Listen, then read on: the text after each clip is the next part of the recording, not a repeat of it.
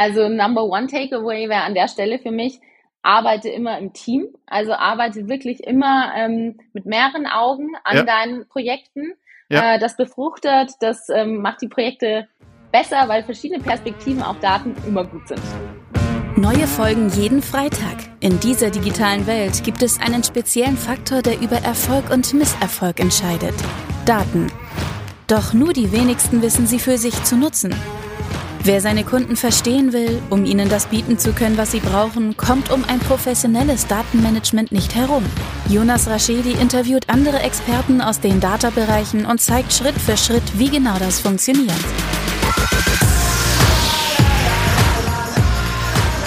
Herzlich willkommen zu My Data's Better Than Yours, der Data-Driven Marketing Podcast. Schön, dass ihr eingeschalten habt. Mein Name wie eh und je Jonas Raschedi. Ähm, heute mal eine wieder eine Aufnahme mit Video. Äh, deswegen seht ihr uns auch beide dann grinsen, wenn ihr auf YouTube eingeschalten habt. Ähm, und auch winken, genau, danke. Heute eine spannende Gästin, ähm, die sich gerne jetzt selbst vorstellt und dann auch vielleicht auch das Thema gleich einleitet. Und dann werden es ähm, ganz spannende Minuten. Hi genau, Christina. Cool. Hi Jonas, freut mich sehr, dass du mich eingeladen hast hier zu deinem Podcast. Daten immer ein cooles Thema, über das ich auch gerne spreche. Ähm, ich bringe nämlich zwei Perspektiven mit ähm, für die Datenwelt. Einmal die ja eher Großkonzernperspektive als, als Data Scientist bei L'Oreal und einmal die eher wissenschaftliche Sichtbrille aus einer Uni-Perspektive, äh, wo ich an der WHU als Research Assistant eben tätig bin. Und ja, ich glaube, heute unser Thema wird auch entsprechend dem ähm, die verschiedenen Perspektiven so ein bisschen versuchen zu vereinern. Und ja. ich freue mich auf unser Gespräch. Ja, sehr cool. Ähm, dann kann man ja eigentlich schon mit so einer ganz scharfen Frage reingehen. Siehst du denn den Unterschied, wie ein Konzern und wie ein äh, wie eine Universität oder eine eine eine FH Daten sieht?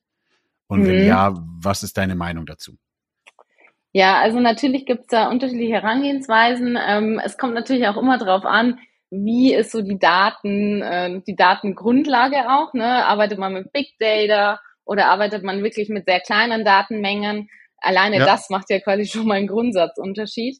Ähm, ja. Aber wenn du es über einen Kamm scheren willst und ähm, wir das quasi auf so eine Metaebene bringen wollen, würde ich sagen, in einem ja, Unternehmen ist man natürlich immer mehr an den Business Goals auch orientiert und es sind teilweise auch eher kurzfristige Ziele, die mit Daten versucht werden zu erarbeiten.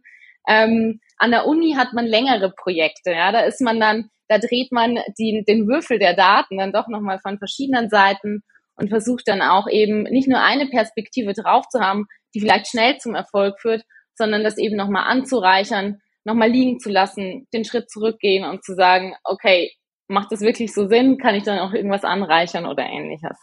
Ja, wie einen guten Wein. Die, äh, die Ernte wird Richtig. eingefahren und dann wird sie aber lieber zur Sicherheit nochmal 20 Jahre in den Weinkeller gestopft und äh, dann nach 20 Jahren geguckt, ob, ob, ob die Qualität denn gut ist. Ganz so lang hoffentlich nicht, weil es ja. ist natürlich so, und ich glaube, das wissen wir vielleicht alle noch aus, aus der Uni-Zeit, ähm, die Welt, die schreitet ja immer schneller voran und in, an dem Lehrstuhl, wo ich bin, ähm, bei Professor Christian Schleret am Digitalmarketing-Lehrstuhl an der WHU, da ist es natürlich so digitales Marketing was gestern aktuell war, ist es vielleicht übermorgen schon nicht mehr. Wir haben ständig neue Kanäle, die irgendwie dazukommen. Und ähm, dementsprechend versuchen wir da schon auch ähm, so eine gewisse Frist zu setzen für unsere Projekte auch, weil wir wollen natürlich nicht Wissenschaft machen, die nicht mehr relevant ist und deswegen muss man da auch wirklich schneller agieren. Aber ähm, natürlich haben wir auch mit den Review-Prozessen an der Uni da nochmal eine andere Art von Langfristigkeit auch manchmal dahinter gelegt, ja.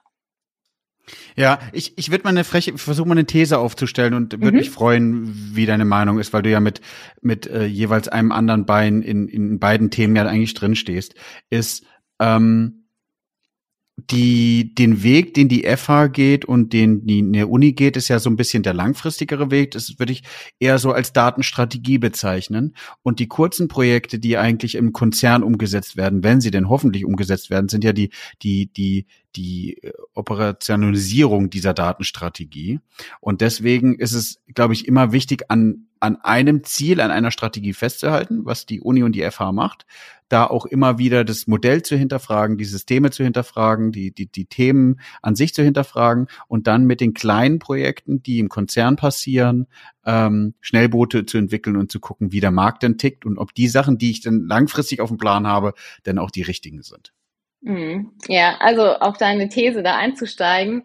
Ich, ich habe mir natürlich vorher auch ein paar Gedanken gemacht und ketzerisch gesagt könnte man natürlich schon sagen, wir sind super ähm, effizient im Konzern ja. und effektiv an der Uni. Weil was du natürlich versuchst, ähm, bestenfalls sind wir in beiden Stellen beides, aber ich glaube, es gibt immer einen größeren Anteil, der auch überwiegt.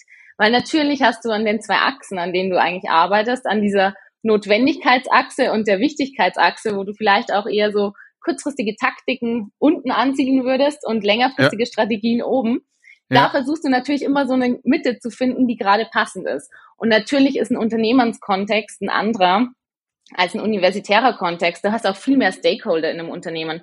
Also die Datenprojekte, die wir zum Beispiel ähm, seitens L'Oreal auch vorangetrieben haben, da war nie ich nur als eine Person, als ein Data Scientist irgendwie ähm, mit beteiligt, sondern wir hatten wirklich immer mindestens drei, vier andere Stakeholder, das heißt verschiedene Abteilungen, äh, das heißt die Business Stakeholder, die dann noch mit dabei waren. Und ähm, insofern ist alleine das schon quasi Gesetz dafür, dass man auch so eine, naja, gewisse ähm, Absprache hat und ähm, sich dann quasi eher nochmal auf den einzelnen kleinen Teilprojekten auch wirklich ähm, ja weiterarbeitet. So würde ich das sehen. Ja. Ja, ähm, die, die, die, was ich so ein bisschen feststelle und wenn ich mit, mit, mit einigen Leuten auch bei uns aus dem Data Science Bereich spreche, die alleine ein Data Scientist ist ja schon sehr wissenschaftlich, wie er an Sachen rangeht. Und das ist ja auch zu Recht, weil ähm, ich versuche ja gerade meine Marvel-Reihe zu etablieren, also immer die, mhm. die, die Beispiele. Und da habe ich ja, äh, haben wir ja für Data Scientistin die, die Shukri genommen von äh, Black Panther, was ich ja mega finde, weil einfach so dieses, man muss ähm, an gewisse Themen wenn man tief tiefgründige Entscheidungen treffen möchte, was ich jetzt nicht sagen will oder despektierlich zu anderen Entscheidungen sein will, aber wenn du die mit Data Science angehst, musst du dir sicher sein, was du für eine Entscheidung du triffst, oder? Oder wenn du eine Recommendation ausrollst in, in, in äh, bei uns über 19 beziehungsweise 20 Länder, ähm, dann muss es fundiert sein, wissenschaftlich mhm. getestet sein. Ähm, und äh, bei, einer, bei einem AB-Test musst du nicht zwangsweise sehr wissenschaftlich rangehen, um die Tests aufzustellen, sondern eben nur, nur sicherstellen, dass sie signifikant im Endergebnis sind. Und ich glaube, ähm, die Aufgabe eines Konzerns ist, um, um da wieder raufzugehen, und selbst im Mittelstand mhm. ist, glaube ich, ähm, ich versuche mal an meiner These festzuhalten, wie du merkst, eine Datenstrategie aufzusetzen und die, ja. die, die, ähm, die Datenstrategie dann zu etablieren mhm. Dafür die gewisse Sachen umzusetzen, beziehungsweise gewisse ähm, gewisse Schritte in, der, in den Operations zu machen und die dann aber auch irgendwie mit einer gewissen Wertigkeit und auch mit einer gewissen Langfristigkeit äh, zu machen. Ich habe auch mal mit einem anderen Professor gesprochen, der hat gesagt, naja, ähm, genial wäre, wenn du wie in anderen Unternehmen eigentlich so ein Innovations Lab aufbaust, wo du die Data Scientisten in, in Watte packst und auch wieder das ist nicht bitte nicht falsch verstehen und denen die Möglichkeit gibst, lange über Themen nachzudenken und in Ruhe ja. über Themen nachzudenken, anstatt sozusagen, was es ja oft ist, mit Daten versuchen, Ad-Hoc-Entscheidungen zu treffen. Was ja cool ist und was automatisiert, glaube ich, funktioniert, aber was für, für Management-Entscheidungen, die auf Basis des, eines äh, Strategiepapers oder sowas hergeleitet ist, nicht funktioniert. Das stimmt. Ja, also ich glaube auch, da hast du vollkommen recht. Ich sehe das, äh, ich sehe das ähnlich. Ähm, ich habe auch oft gesehen, dass natürlich eine, eine kurzfristige ähm, Anfrage, die ja oft dann an die Data Teams kommt, an die Data Scientists auch kommt, ähm, dass die natürlich weniger nur immer der Strategie entsprechen, die natürlich irgendwann mal auf einem Slide auch niedergeschrieben wurde, aber die natürlich nicht für jedes einzelne, für jeden einzelnen kleinen Teilbereich festgesetzt ist. Und die Frage ist immer, kann man im Business wirklich ähm, in jedem kleinen Teilmomentum oder in jeder kleinen Anfrage wirklich an seiner Strategie festhalten? Und äh, natürlich ist es immer ähm, schön, wenn man irgendwie beide Seiten einhalten kann und sagt, ähm, ich, ich arbeite jetzt nicht nur an den kurzfristigen Ad-Hoc-Anfragen, sondern ich kann da auch langfristig was dazu beitragen. Ich glaube nicht, dass das tatsächlich immer möglich ist. Also es kommt natürlich auch immer darauf an, in Q4, glaube ich, hat kein Data Scientist jemals irgendwie die Jahresstrategie äh, gemacht oder ähnliches, sondern das macht man dann halt eher in Zeiten, wo man wirklich in Watte gepackt ist, wo vielleicht ähm, gerade saisonal auch so ein bisschen eine, eine kleinere Phase da ist, dass man mehr Zeit für, ich sag mal, strategischere Themen hat, um sich auch mal zurückzunehmen, rauszuziehen aus dem Tagesbusiness und zu sagen, hey, ich arbeite da an einem Thema, das ist super wichtig und da nehme ich mir auch oder blocke ich mir auch zehn Stunden die Woche dafür, dass ich mich da alleine mit, keine Ahnung, drei anderen aus dem Datenteam in ein Kämmerchen einschließe. Aber ehrlicherweise ist das halt auch eher eine, eine Wunschvorstellung, ähm, die so in der Realität, wenn man Innovation äh, Hub oder Lab sowas hat, sicherlich umsetzbar ist. Aber in einer ähm, Welt, wo wir gerade ja noch in den ähm, Abteilungen teilweise oder in den Marken ähm, gewisse Datenteams haben, ich glaube, da wird es dann schwieriger, weil du doch ja immer dann die Abwägung hast, äh, Strategie versus Taktik. Ne? Und ähm, ich glaube, man muss beides so ein bisschen bedienen können, äh, gerade als, als Data Scientist in einem Großkonzern. Ja, ähm, ich weiß nicht, wie viel du aus der Praxis erzählen kannst. Ich erzähle mal was aus der Praxis. Bei ja. mir ist es so, dass ich versuche oder dass wir versuchen, wenn wir Business Cases haben, ähm, wissenschaftlich ranzugehen, aber ab einem gewissen mhm.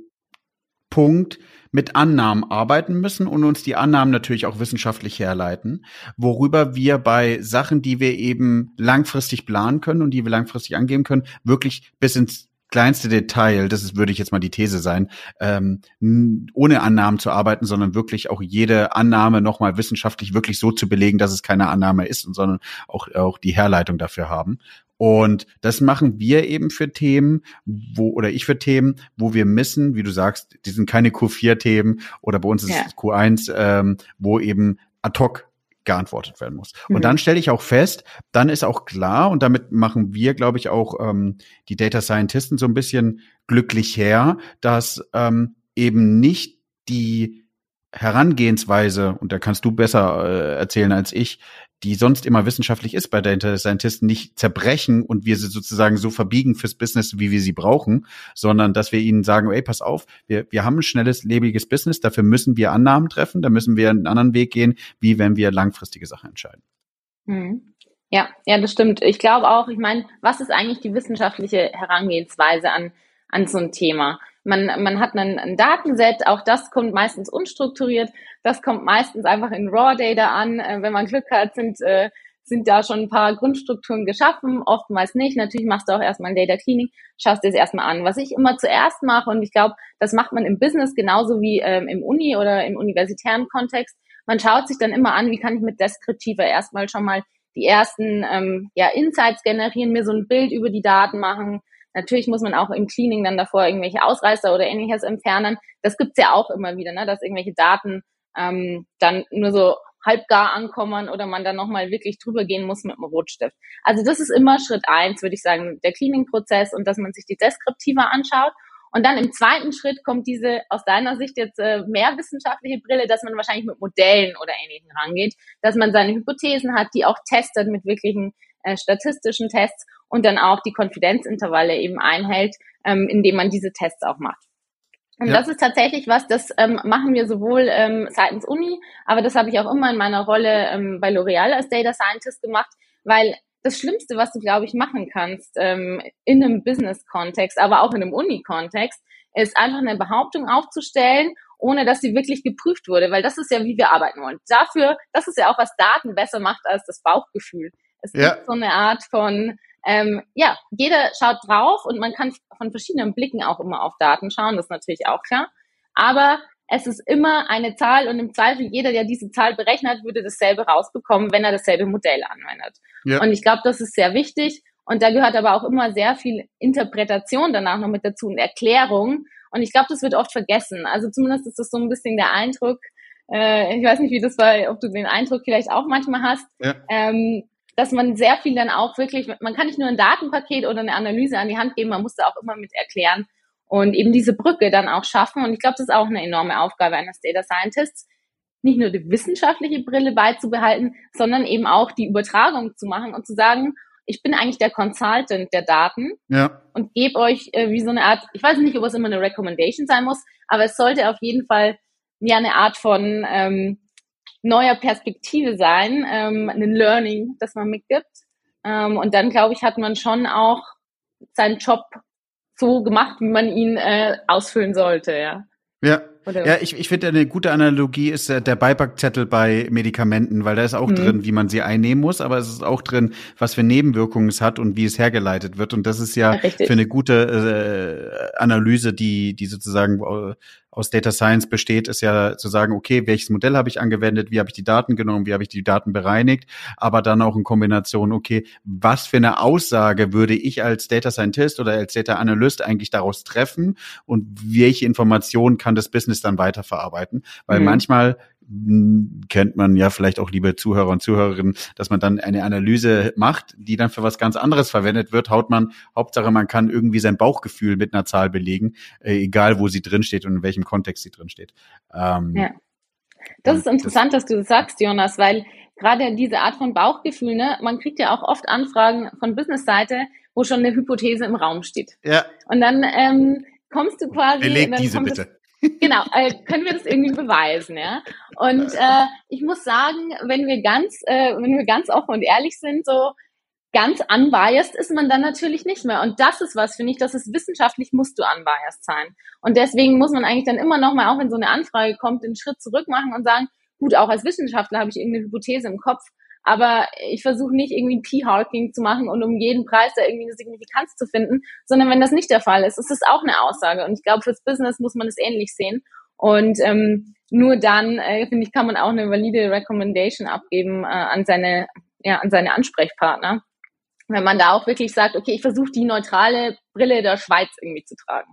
Ähm, als ja. Data Scientist. Ja, es ist, ich finde, ich finde es immer super. Ähm, die ganzen Buzzwords, Data Governance, Data Lineage, mhm. äh, äh, Data Democratization, also äh, Demokratisierung der Daten, das ist ja alles so Punkte, die aber wirklich mit einspielt, wenn du dir, wenn du dir wirklich das, was wir jetzt gerade besprochen hast, eigentlich nochmal in Stücke zerlegst und sagst, naja, aber das ist doch die Grundlage. Wenn wir versuchen, mit Daten zu arbeiten, gibt es eben verschiedene Herangehensweisen. Und wenn man weiter zurückguckt, würde ich die These aufstellen, dass Data Science eben schon jahrelang praktiziert wurde an Unis, an FHs, ja, ähm, und jetzt wird's fürs Business genutzt. Aber das Business kann ja diese Methode, die schon jahrelang besteht, fürs wissenschaftliche Arbeiten nicht einfach nehmen und sagen, okay, äh, statt dass ihr jetzt ein Jahr lang gebraucht habt, um so eine Entscheidung herzunehmen, äh, genau, ja. Riechen einfach überstülpen und sagen, jetzt funktioniert es bei uns aber halt hier nur innerhalb von Minuten. Mhm.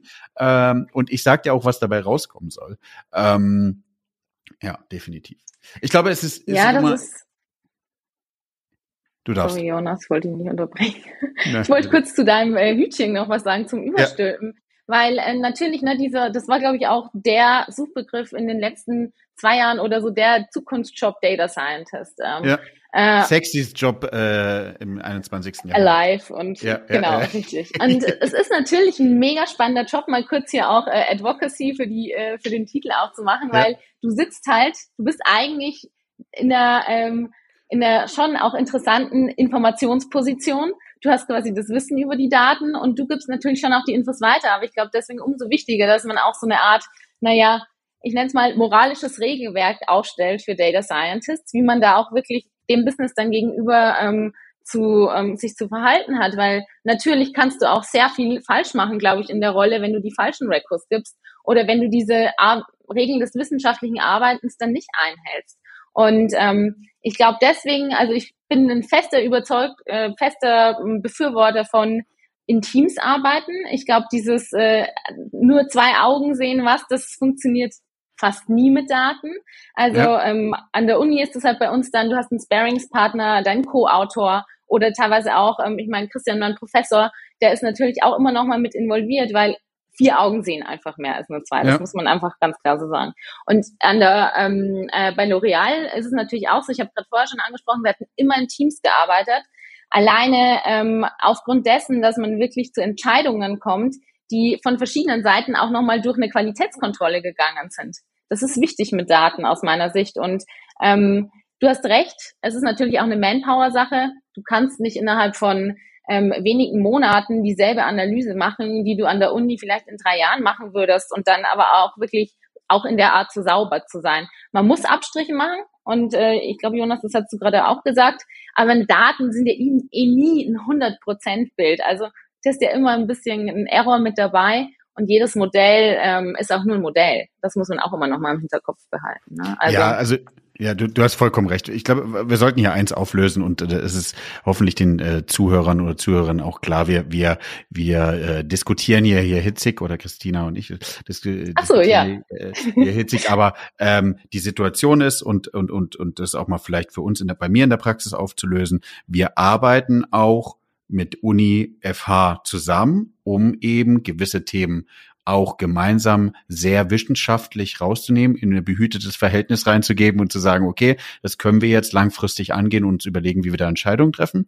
Genauso mhm. ist es sozusagen auch nochmal eine Abstufung im Unternehmen selbst, dass man viele Sachen hat, die ad hoc-mäßig laufen müssen, wo man genau. natürlich genau. auf Basis von Data Science, die man vielleicht in der Vergangenheit gemacht hat, wo man schon Modelle gerechnet hat, anwenden kann, aber dann eben nochmal sozusagen in der Mitte, wenn man sagt, naja, es gibt was ad hoces, es gibt irgendwie ähm, was sehr wissenschaftliches in der Uni FH und in der Mitte ist es eben auch nochmal die Kombination aus beiden, um immer zu sagen, okay, mit, mit welcher Qualität und mit welchem ähm, Anspruch an eine Analyse gehe ich da eigentlich gerade hin und welcher, welcher Faktor steht dahinter, um eben das Ergebnis, was ich dann habe, auch zu multiplizieren in, im Business Value. Total. Und das ist, glaube ich, immer was, wichtig. Jonas, was glaube ich auch immer noch mal klar ist, man kann immer noch mal eine Variable hinzufügen, ne? auch in einem Modell. Ähm, das kannst du sowohl an der Uni machen, das kannst du auch in der Realität der, der Praxis machen. Ähm, Gerade jetzt, ne, wenn wir zum Beispiel die letzten zwei Jahre betrachten, ähm, wir haben dann jetzt immer eine Dummy-Variable Covid nochmal mit eingebaut, weil natürlich waren manchmal ähm, die Offline-Sektoren ähm, geschlossen, also die Offline-Retail-Geschäfte und es ging mehr auf Online zum Beispiel, um das als ganz einfaches Beispiel zu nehmen. Du kannst dann auch immer noch mal Temperatur hinzunehmen, weil das hat auch einen Einfluss drauf, ob die Leute eher online oder offline kaufen. Also man kann das Spiel ganz, ganz lange weiterspielen, aber die Frage ist, man muss auch irgendwann zu, mal zu so einem Punkt dann kommen, wo man sagt, okay, das reicht jetzt auch, weil irgendwann wird das Modell auch nicht mehr besser. Und ähm, ich glaube, dafür muss man schon auch ähm, sowohl in der Praxis als auch an der Uni ähm, einfach mal auch so ein ja, paar Modelle testen und dann schaut man sich einfach an, was ist auch das Bessere und, und was ist das Schlechtere. Und das wird in beiden Welten gemacht. Ja, das ist nicht eine reine Uni-Sache, sondern natürlich ist das auch an der Praxis so. Ja, ja. die die äh, meine Mitarbeiter würden sagen, Jonas ist ein großes äh, äh, Verfechter vom Pareto-Prinzip und das ist ja da genauso. Also ähm, Beispiel CLV, auch bei uns ist es ein, ein sehr mhm. spannendes und ak akutes Thema, aber Customer Lifetime Value, äh, wenn du das versuchst sehr wissenschaftlich anzugehen, dann kannst du Jahre und Jahrzehnte damit berechnen, äh, weitere ja. Variablen und weitere Variablen und weitere Variablen mit dazu zu nehmen, um rauszufinden, unter welcher Konstellation ist es am besten. Und auch da gilt sozusagen Pareto-Prinzip, okay, ich identifiziere die für mich wichtigsten Parameter, fange damit an und baue dann Step by Step mein Modell auf, um eben auch im Business zählt Geschwindigkeit, eben ja. auch sehr schnell unterwegs zu sein, um auf den Markt zu reagieren. Das stimmt.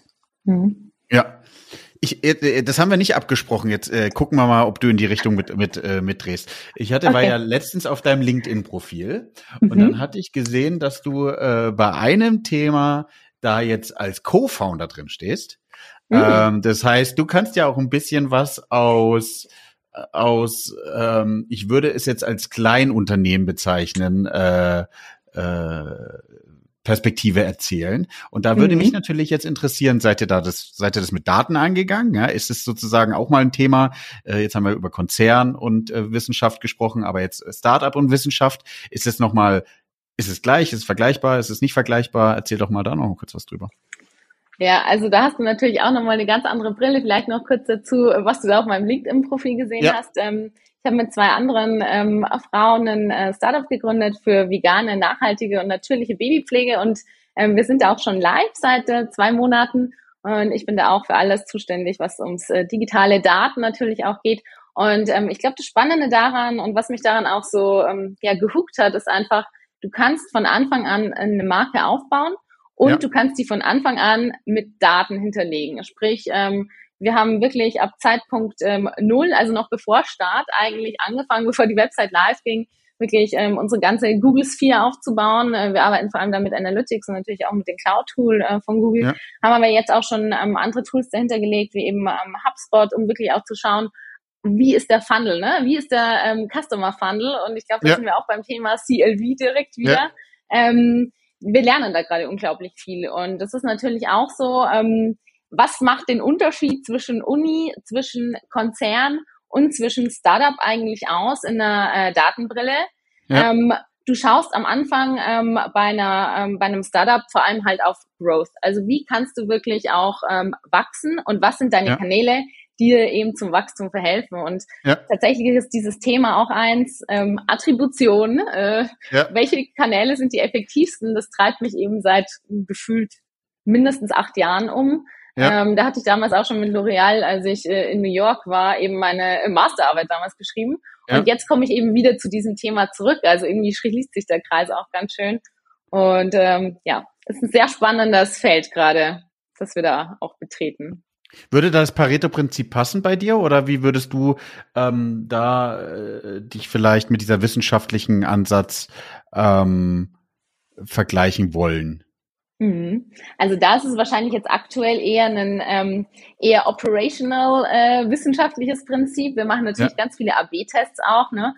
ähm, gerade im, im Aufsetzen von ähm, verschiedenen Digitalkampagnen oder ähnliches ähm, versuchen wir dann natürlich schon rauszufinden, welcher Text funktioniert, welches Visual funktioniert, welches Creative, welche Ad-Form überhaupt, welcher Kanal funktioniert. Und ähm, deswegen aktuell ist es so, ähm, Momentan ist es quasi one person doing the data. Pareto ja. funktioniert da noch nicht so ganz, aber ja. äh, ich habe zwei tolle Co-Founderinnen, die natürlich auch ähm, sehr versiert sind im Digitalen. Und deswegen ja. sind wir ein ganz gut diskutierendes Team auch, ähm, das äh, sehr, sehr cool. viel auch ähm, sich da austauscht. Auch wenn natürlich, ne, aus einer wissenschaftlichen Brille nimmst du auch immer andere Themen mit. Ähm, ich glaube, alleine wie man ein Experiment aufsetzt, so es gibt ja diese typischen ähm, zum Beispiel, ich nenne mal den Namen, auf Facebook kannst du ja immer einen AB-Test aufsetzen, ja. ich jetzt einfach mal. Ähm, die Frage ist dann natürlich, wie baust du es auf und lässt du wirklich quasi in Facebook dann den AB-Test aufbauen oder machst du es selber? Also ich baue ja. mir meinen AB-Test dann immer lieber selber auf, weil ich halt genau weiß, ach, da kann ich das noch testen. Ja. Ähm, das macht vielleicht den kleinen Unterschied an der Stelle aus. Und ich glaube, man hat eine andere Awareness dafür, was muss man am Anfang machen und was nicht, weil man natürlich davor schon viel mit Daten gearbeitet hat. Das ist natürlich auch äh, ja, dieses Relevanzprinzip, ähm, was sicherlich nochmal anders da ist, als wenn man jetzt von Null startet und noch nie was mit Daten gemacht hat. Also insofern ja. hilft das natürlich, genau. Hast du das Gefühl, dass sich der Faktor Geschwindigkeit und wissenschaftliches Arbeiten beißt? Hm, das ist eine spannende Frage tatsächlich. Ähm, ich habe das Gefühl, es befruchtet sich eher gegenseitig. Weil ähm, warum arbeiten wir zum Beispiel als ähm, WHU auch oft ähm, in Kooperationen ähm, mit verschiedenen Praxispartnern? Ne? Ich glaube, wir haben jetzt insgesamt alleine mit meinen Projekten ähm, fünf verschiedene Praxispartner mit dabei.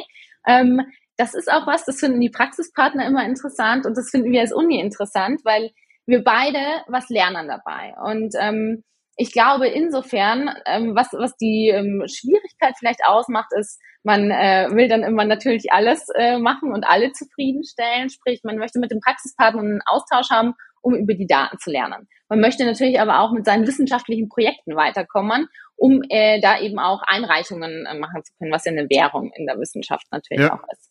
Ähm, wenn du dir überlegst, ähm, wie ist das Ganze auf einen 24-Stunden-Tag aufteilbar, äh, ist das natürlich immer auch ein Abwägen von, was hat jetzt gerade Prio. Aber ich meine, du kennst es ja selber, Jonas, aus der äh, Praxis. Du hast ja auch nicht ja. nur ein Projekt, sondern du nee. hast ja auch, keine Ahnung, zwei. ich sag mal 20. ja, genau, zwei. Und ich meine, ich kenne ja deinen Lebenslauf auch. Du bist ja dann auch noch Paps. Du machst dann, äh, du hast noch dein eigenes Unternehmen natürlich auch. Dann hast du den, äh, den, die hohe Position da im Großkonzern. Und ja. du bist natürlich auch, ähm, ja, privat mit Hobbys und Ähnlichem das ist, glaube ich, was, ähm, es gibt Leute, die würden sagen, oh, das ist viel und ne, aber mich befruchtet das und ich glaube auch, die Arbeit befruchtet es, wenn du immer was Neues hast, wo du weißt, ach, da hole ich mir noch, mir noch den Input und da hole ich mir noch den Input und dann kann ich weitergehen. Ähm, ich sehe es eher als ein sehr spannendes Konstrukt, ähm, was sich nicht unbedingt ausschließen muss, sondern was einfach sich befruchtet. Ja, ja verstanden. Können wir, kannst du für dich, wenn die Hörer was mitnehmen sollten aus mhm. dieser Folge, nochmal mhm. zusammenfassen? Herangehensweise Konzern, Startup, Uni, FH. Was ist sozusagen der Takeaway, wenn wir, wenn ja. wir im Berater, Beraterdenglisch sprechen? Also Number One Takeaway wäre an der Stelle für mich, arbeite immer im Team. Also arbeite wirklich immer ähm, mit mehreren Augen an ja. deinen Projekten. Ja. Äh, das befruchtet, das ähm, macht die Projekte besser, weil verschiedene Perspektiven auf Daten immer gut sind. Das wäre ja. so Number One Takeaway. Ähm, Nummer zwei, mh, mm, rechts und links schauen hilft auch. Und ich glaube, das hilft sowohl im Konzern, ähm, auch was ne, andere Peer Groups zum Beispiel machen im Konzern, ähm, also vielleicht auch der Wettbewerb, ähm, aber eben auch andere Abteilungen. Ähm, das hilft aber an der Uni natürlich auch. Ähm, und Nummer drei, ich würde immer sagen, geh ran mit einer großen offenen Brille. Ähm, schau dir erstmal an, was kann ich auf den ersten Blick sehen und dann dring in die Tiefe vor und versuch die Schichten in der Tiefe zu schneiden. Das ist so die Gemeinsamkeiten, die ich sehen würde. Und als Unterschied ist natürlich Geschwindigkeit, das ist eine andere, ein anderer Pace in einem Startup, in einem Großkonzern versus an der Uni.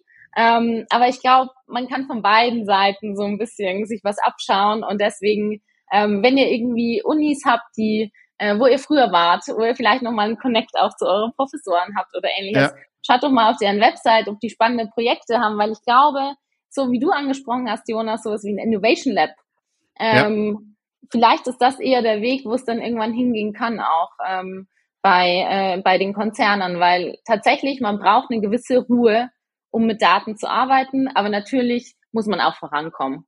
Und ähm, ja, ich glaube, das ist so ein ganz schöner äh, Schluss, Schlussanmerkung auch dazu. Es ist irgendwie auch dieses, diese Gegensätze, die da sehr, sehr interessant sind. Ja, ich glaube, was man nicht vergessen darf, ja, was definitiv, was du gesagt hast, einfach äh, auch, auch von mir nochmal an die an die Hörer und Hörerinnen. Mhm.